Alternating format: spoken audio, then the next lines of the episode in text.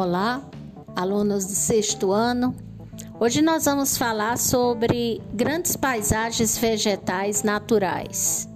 É a vegetação nativa que muito já foi devastada para ceder lugar para a agricultura, para a pecuária, muitas vezes para a expansão urbana, para a exploração de madeiras, ou seja, é, já existe muito pouca vegetação natural, mas nós vamos falar de alguns biomas.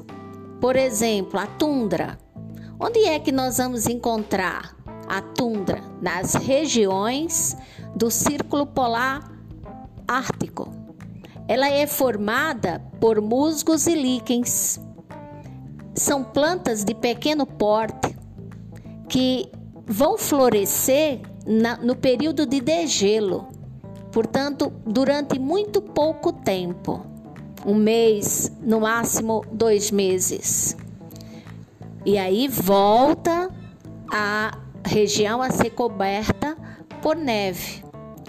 É, existe também a taigá, onde vamos encontrar bem próxima das altas latitudes eu diria que primeiro nos polos nós vamos encontrar a tundra, depois a taigá.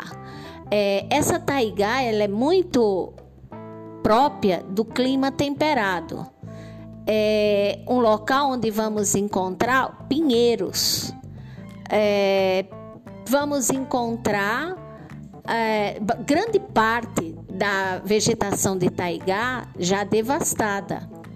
E hoje já há tentativa de reflorestamento devido a quase ter sido extinta esse tipo de vegetação.